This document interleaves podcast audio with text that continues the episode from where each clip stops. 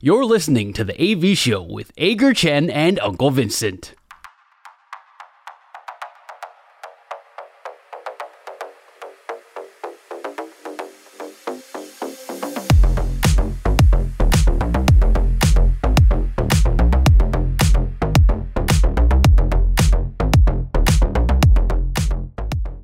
好，三坏满球数是我们节目的最后一个单元。我们互相问对方问题，双方答案相同的时候就是好球，意见不同的时候就是坏球。三正或者是四坏，单元就立刻结束。但是如果到了良好三坏满球数的话，我们就会决定谁请谁吃饭。前两个问题必须跟运动有关。如果四题之内没有三正或没有四坏，接下来我们就可以问跟运动无关的其他问题。所以今天良好三坏满球数由谁先来问问题呢？剪刀石头布。你出什么、啊啊？你赢哦，好，我赢是不是？你赢，你先。嗯，好，我赢，你先。学我。OK，呃，我的第一题哦，跟任何运动，呃，应该是说跟任何运动都有关。就是说，假设你是一位职业运动选手，不管是任何任何职业运动，你有两个选择，你可以成为一个。拿到一次总冠军，而且是季后赛 MVP，然后你就退休，OK，只有一年，或者是你可以有十年的职业生涯，但是你全部都坐在板凳，没有一次是先发主力球员。这两种生涯角色的选择，你会选择哪一个？拿一次的那一个，一次总冠军，然后拿 MVP 退休。OK，主要的原因是。呃，我认为成为一位职业的运动员，我希望能够有最棒的一个结果。嗯，如果能只有这两种选择的话，那我真的就会选择我想要去尝一次总冠军的滋味，然后还甚至拿了 MVP。那当然也可能有有人会说要细水长流，可能你至少当十年的职业运动员，可以有呃稳定的、比较稳定的收入，相对于这种一次性的。选择来说，但是我觉得现在是一个很多元化的一个时代。如果真的要做现实层面的考量，其实拿了一次总冠军，然后有了 MVP 的这一个结果来证明自己，我觉得后续有很多多元，不管你是说各种的工作上面的开创，不管是自媒体，或者是说教练工作等等之类的，我认为有很多多元性的可能哦。甚至你要说更商业一点的话。有一些的商业合作啦，不一样的模式啦，还是能够为你的退休生活做更多的一些运用哦。这是这是我的想法，我可能会选择一次性的。我觉得，如果我们讲到薪水待遇的话，十年的职业生涯，就算全部板凳，你应该有机会从联盟最低薪一直爬到联盟中线或中线以上都没有什么问题。所以，呃，连续十年的话，平平稳稳的度过，你还可以。呃，有这些退休金的保障啦，然后你的薪资累积起来，应该可以让你跟你的下一代都过着舒舒服服很、很很优渥的生活。那拿到总冠军的话，你只拿到一次，所以表示你应该十之八九你是拿着联盟最低薪，然后呃，你拿到一次总冠军，一个 MVP 之后，你只有一年的职业生涯。你是 MVP，你会是联盟最 MVP，会是联盟最低薪哦？那当然啦、啊，你是。对啊，大谷的第一哇哦，你是说因为就是设定成他就是第一年进联盟这样子，是不是？你就只有一年的职业生涯拿到总拿到总冠军，就是就是第一年新人。OK OK，好好好，OK OK。对，第一年新人你应该就就就低薪嘛。你退休，你退休，你如果退休之后从此再也不从从事这一行的这一行的运动的话，那你可能人家还会说，哎呀，你那一年是赛道的，没有什么了不起的之类的。MVP 还赛道。那对啊，你只有一年啊，然后你就没有了，啊，你连普通球员都没有。好吧，好吧，OK OK，好，嗯，对你赛到一个 MVP，OK，好，OK，那好，不管怎么样，我还是会选赛道的那个 MVP，所以我们的答案是一样的。哦，原来是我，我以为我以为是坏球，OK，好，所以第一题我们是好球，是不是？对，那再来是我的第一题。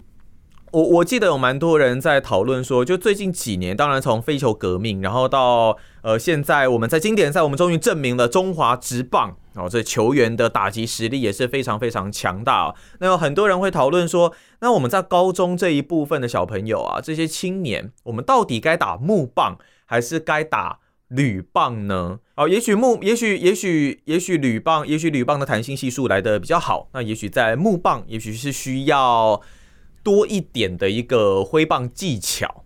那在这两种的选择之下，文森大叔你会怎么选择？我想，对于一个年轻的选手来说，这就是一个挥棒甜蜜点的一个一个掌握。呃，木棒的话，就是你击球必须要集中在，要能够准确的在使用击呃球棒的甜蜜点来击中这个球，不然的话，这个球棒就很可能会会会有耗损。那呃，铝棒如果这些力道比较大的这些选手，他们拿铝棒，他们可以。可以不用那么在意击球准确这件事情啊，那球可以用硬拉或硬推都可以把球球球打得很远哦。曾经曾经就有选手跟我说，你你你不会想要看到陈金锋拿铝棒打球这件事情哦。我我我觉得我看到他拿木棒对球制造的这些的这些挥击的结果，真的确我我我蛮确定，身为一个投手不想看到陈金峰拿铝棒。Anyway，呃。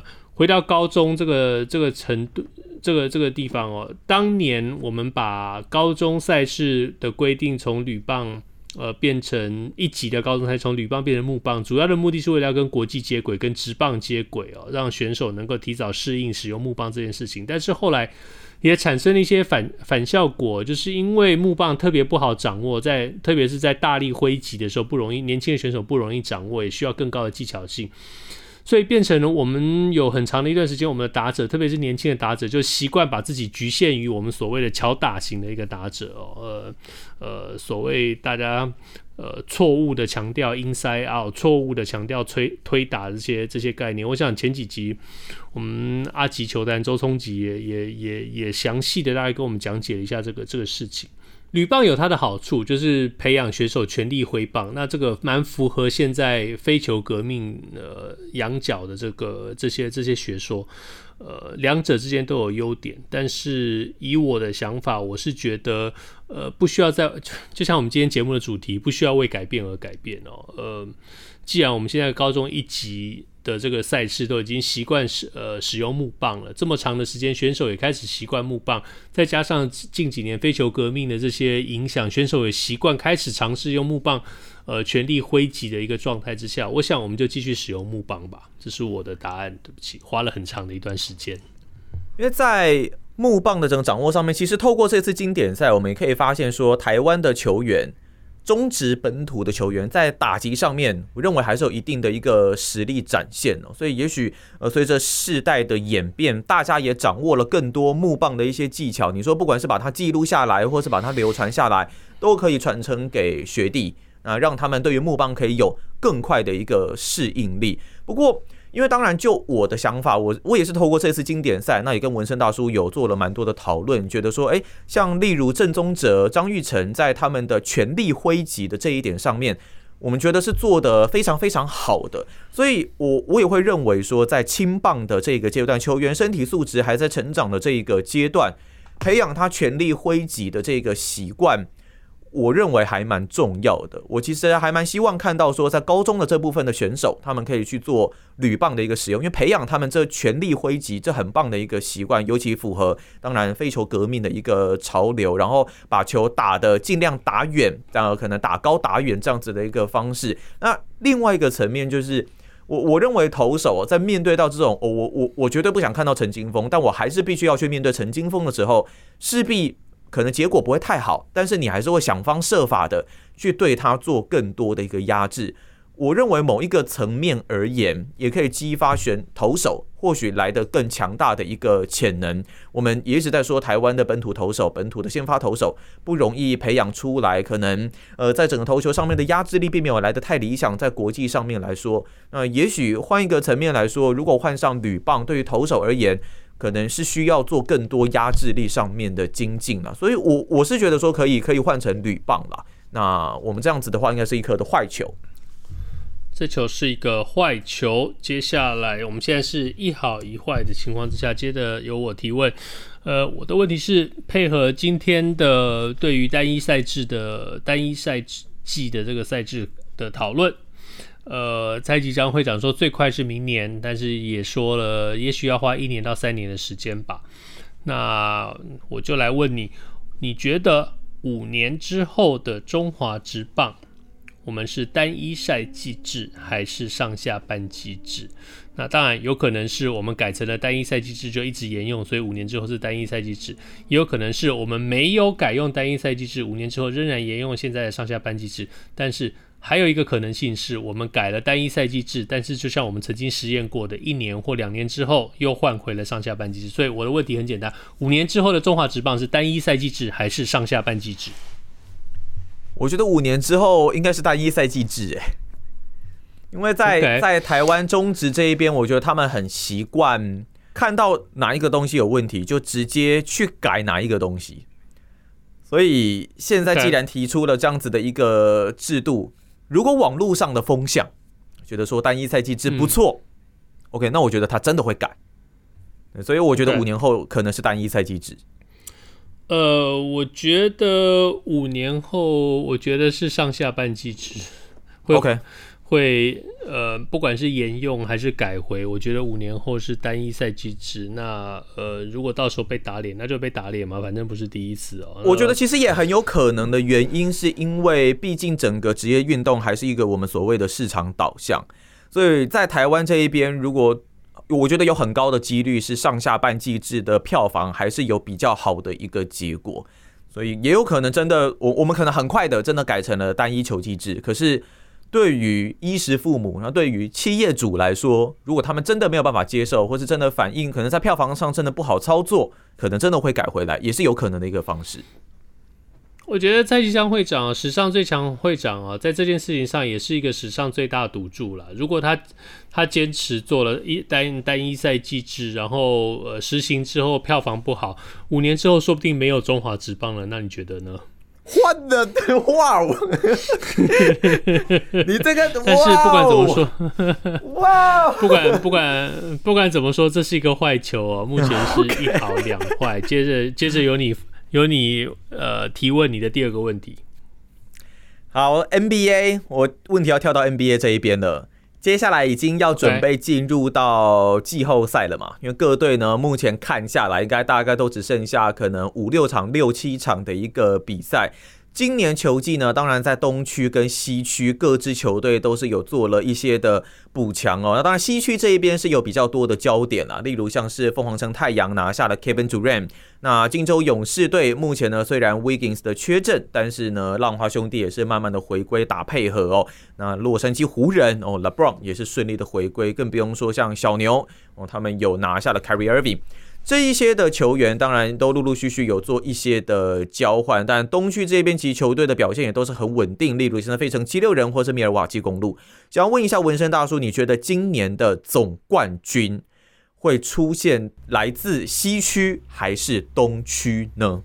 呃，好吧，那我觉得会出现在东区。东区，哇哦，蛮出乎我意料的，哎、嗯，为什么？为什么是在东区？没有为什么，我就觉得是在东区没有啦。我觉得啦，我觉得，我觉得，嗯，西区西区的竞争强度实在是太高了。这在在呃西区基本上就是个练鼓场了，就是说真的打到最后，呃。出来的这个代表西区这个球队，必须要付出一个惨惨烈的代价。呃，你想想看，在西区啊，现在一个呃，怎么讲，晋级季后赛边缘的湖人队啊，都还会有人。呃，非常强烈的认为他是得到 NBA 总冠军的热门球队之一啊！我会觉得说他，呃，嗯，对，有人觉得我其实以我这么一个湖人湖人球迷，我看到我都会觉得呃有点不可思议啊。那当然，湖人队在呃在交易大限的时候做了很多很多的补强啊。现在湖人队跟开季的时候湖人队确实确实是不一样。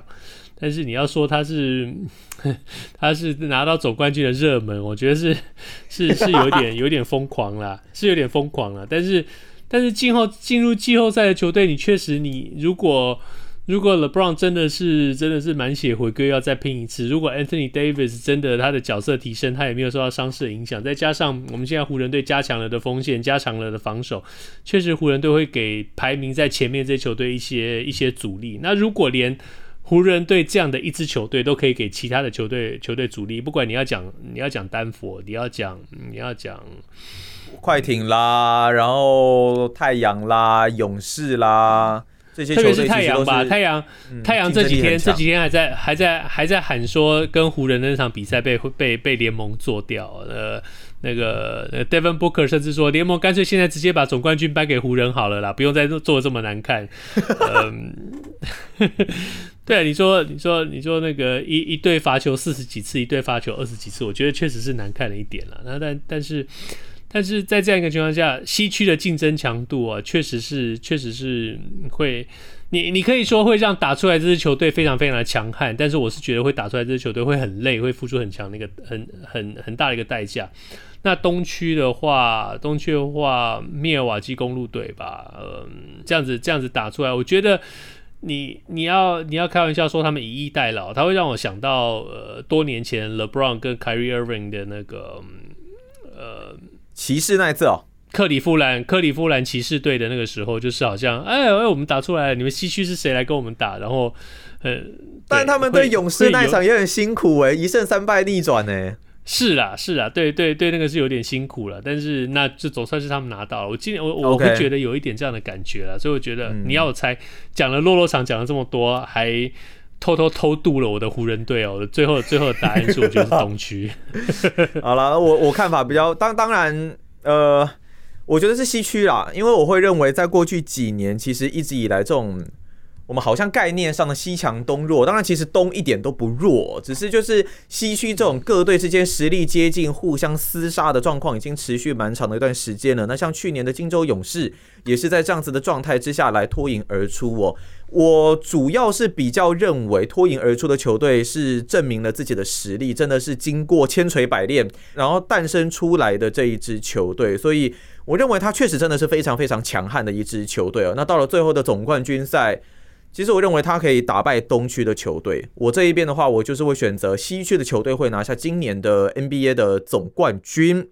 好，那我们现在是哎、欸，我们现在是变成一好三坏了，对不对？一好三坏，哎、欸，对，你有没有对哪一队的哪一队拿他拿下总冠军有想法？西区的话，在西区这一边的话，其实我是真的非常非常期待，我是蛮期待太阳的啦。但是真的还是要看 Kevin Durant 的一个状况，因为我觉得那是一个蛮大的改变哦、然后我一直都很希望 CP3。Chris Paul 可以来拿下一座的总冠军，我一直我一直都蛮希望他可以来来拿一枚的冠军戒指啊，毕竟他也到这个年纪，生涯也到了这个成就。那今年 Kevin Durant 到来，应该是能够给他蛮大的一个帮助。但是另外也有一支球队，我其实觉得蛮有意思的，那就是丹佛金块。我记得金块哦，已经是稳定了非常多年的一支球队，当然有有着 Jokic 在。他真的都能够贡献一个非常稳定的一个输出，我也还蛮希望可以看到他们来拿下总冠军。你你会你会发现说，他们每一年感觉上呼声都蛮高的，战绩都还是蛮前面的。但你要他，你要把他跟总冠军画上等号，好像就是差了这么的临门一脚，好像还是差了一个人。可是我就是觉得，因为他是一支蛮朴实的球队。那但是每一年如果都止步于二轮，我会觉得比较可惜一些啦。这两支球队，我我觉得蛮有意思的。我觉得，对，你讲到太阳，我就想到说，有很多人哦，过去一直啊，我好想要看到 CP3 拿到一个总冠军哦。然后，对对对，同样的一群人呢。对，同样的一群人就会说：“哼，我最讨厌 Kevin Durant 了，哪里哪里有冠军，他就去报队，想要拿一个冠军。”那我看，那那我觉得这是同样的一批人哦。那今年你们在心态上要怎么样调整？你们到底是希望 Durant 不要拿到冠军，还是希望 CP3 拿到冠军呢？然后你要讲讲金块队的话，Jokic 当然很棒，那 Jokic，然后他。重点是说，金块就是 Jokic 和他的好朋友们。你要真的说，呃，Jamal Murray 那个时候可以配合他的话，那你在在在他之外，他还真的找不到能够帮助他更更往上提升。我如果有人需要报队的话，Jokic 是最需要报队的一个选手。但不管，那反正我选的是东区。哎、欸，我选的是谁啊？我选的是酿酒人吗？对，你听我讲完，我选的是东区酿酒人队的老板，呃，OK OK，sorry，OK，Antetokounmpo 所率领的公路队，你选好的，落落场的一个答案，好的，然后你选的有可你你希望是太阳队，But？Anyway，我们现在是一好三坏，所以我们可以进入非运动题，那由我来提问，很简单，我的问题是。两个超能力让你做一个选择，你可以选择瞬间移动，或者是你可以选择变成透明，你会选择哪一个？哇哦，我会选瞬间移动，因为我觉得如果有了瞬间.瞬间移动，我就能够到世界上的任何地方。然后去做我想做的事情.啊！因为我最近打暗黑三、暗黑四打得太爽了，我一直玩那个法师的瞬移，我是玩得很爽，所以我我觉得第一直觉我就想选瞬间移动，那咻咻咻咻咻，然后马上可以去打怪，爽。呃，恭喜你，我们现在进入了两好三坏，因为我的选择跟你一样是瞬间移动。我老是觉得透明人这个功能好像没有什么用，而且有点变态，所以我的选择就是瞬间移动。不会啊，透明人，透明人他可以就是变透明，然后可以去做一些很奇怪的事情，对吧？你可以做什么奇怪的事情？你告诉我，你有看过透明人吗？你有看过那部电影吗？什么透明人？什么电影？没有啊，透明人你就可以去去很多地方，然后去看人家做什么事情啊，然后你可以去窥探机密啊，有的没的啊，然后你可以得到很多不一样的内容啊，对不对？呃，还好啦，我比较喜欢瞬间移动。好恭喜你，我们进入两好三坏，正现在由你投出关键的一球，呃、决定我们谁欠谁吃饭。哦、目前是多少？是你欠我，两顿还是一顿、啊？两顿吗？两顿嘛，两顿。对，两顿。OK。好，二比零。我记得之前有问过纹身大叔类似的问题，是你会不会因为要选择便宜的机票而去多转机嘛？我记得之前有问过、呃、问过这一个问题，对对对对，而已。好，呃，上上吧，好像上上，我忘记了。但 OK，这次我要问的也是跟航班有关，那也是因为我最近在看机票的一个经验，我陷入了一个两难的抉择。我想问一下纹身大叔哦，如果是这两种类型的航班都有，你会去选择一般正常的航班，还是你会去选择廉价航空？就你搭飞机这么久的一个经验，呃，我绝对不选择廉价航空。哦，为什么？哎，我们这两个不是要一起回答吗？哦，对对对，对不起哈，对不起哈，没关系。哇，too late，我已经回答了。糟糕了，你回答了怎么办？我反正我反正没关系啊，反正我我觉得因为好，这球是我投，这球是我投出的，这球是我投出的。对，但是所以你要诚你要诚实作答，还是要为了一个午饭来更改你的答案呢？我要为午饭，我要为了午饭。反正我的答案是我绝对不会选择廉价航空，就是这样。我老实说，以我啊，我我是诚实作答，因为我会选廉价航空，但是我没搭过。那我我对于廉价航空的认知就是说，它可能什么东西都必须要付费。那但是它可能在飞机的安全性或是抵达抵达目的地的时间点上面，当然安全性你要说它可能是联航，那维修成本会有什么问题？这这可能就是真的是幕后的一个状况了。但是对我来说，我会觉得说它可能就是少了那一些比较舒服的服务内容，可是它可以让我机票变得比较便宜。那如果我是短程的话，例如说像是可能到日本或是韩国，可能比较偏短程的。那那那我也许会选择廉价航空，不过反正最终结果就是我会去选择廉价航空试看看啦。但我没有搭过，所以我不太知道它的呃不好的地方大概是在什么地方。但结果就是我们是一个保送，所以变成我要请你吃饭嘛。那文生大叔可以来帮我们稍微解惑一下联航的坏处。其实呢，你要讲联航的坏处啊，其实是这样子，我我我先说，我从来没有我从来没有搭乘过廉价航空。OK OK，嗯，OK，这因为这从来就不在我的一个一个一个选项里头。当然不是 不是因为我身家有多么了不起啊，这单纯只是因为说有很多事情我觉得是不能牺牲的。那当然以字面上以我们的理解来说，廉价航空跟呃一般正常的航空公司的这些这些在经营运作在。在呃安全上是是没有没有任何的呃偷工减料啊，我们就我们就姑且相信这一点。那廉价航空之所以廉价，是它删减了很多在呃一般正常航空公司班机上面所基本的这些服务，譬如说譬如说，呃，行李的托运、行李行李的加挂、选呃选位，在飞机上的这些餐点、飞机上的服务，这些种种是、种种这些配套的东西上面做了一些做了一些删减，或者说你的机场、你的你的登机、你的这个航厦可能位置不是那么理想，你需要走比较多的路线，或是时间可能不是很好，你可能到的时间是三更半夜，或到的时间是大清晨，这种这种事情，各种各样。你所有能够想到说跟有钱有关的东东西，它做做的删减，所以它叫做廉价航空。那我这个人是这样子，我会愿意在我能够付出的范围之内，多付出一点点钱，让我的生活有一点点的便利，或者让我生活有一点点方便。那当然，廉价的航廉价航空的出现呢，让很多很多正常航空公司的经济舱的机位。变得非常非常的廉价，我们可以看到很多呃很多航空公司的经济经经济舱的这些机位呢，呃，在服务上面也开始有些缩减了，餐点没有以前的那么好，搭配的服务没有以前那么好，那甚至连现在，我记得很久很久以前在节目里头我抱怨过，连选位也一样，跟廉价航空开始开始开始要加钱了，所以对要加钱，呃，嗯、这些都这这些都是一些呃。就像你说的啦，有很多人会愿意为了机票省钱而做出一点点牺牲了。那但是你也可以看到说，有更多的人，呃，在这样的一个情况下，就宁可再多加一点点钱，就不飞经济舱，而去飞所谓的豪华经济舱了。那嗯，这是个个人之间的选择。像就是就像我，如果在呃票价差异合理的范围之内，我也会选择做豪华经济舱，就往往上做一个提升好了。最少让我在特别是长途旅行上、长途旅程上，呃，比较舒适一点。哇，这是我会做的选择。所以对。我今天一直给大家很很长的答案，很抱歉，我今天非常的啰嗦。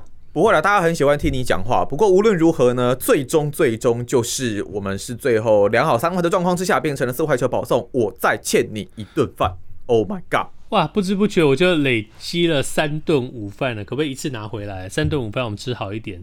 你先回国啊，我们就吃呃三顿午饭吃好一点，就一人吃三碗面跟三块排骨好了。OK，好，可以，可以，没问题，没问题，而且要加三大瓢辣椒。没问题，没问题，没问题，加一桶给你，没问题。不管怎么说，以上就是这个星期的 A B 秀。今天是三月三十号，星期四。希望大家这个星期比上个星期更好。美国职棒、台湾职棒都要开打了，希望大家能够享受一个愉快的职棒球季。如果你喜欢我们节目，Apple Podcast、Google Podcast 跟 Spotify 上赶快订阅起来。我们在 Facebook 上面也有粉丝专业，拜托帮我们分享出去或者留言跟我们互动。我们下个星期见，拜拜，拜拜。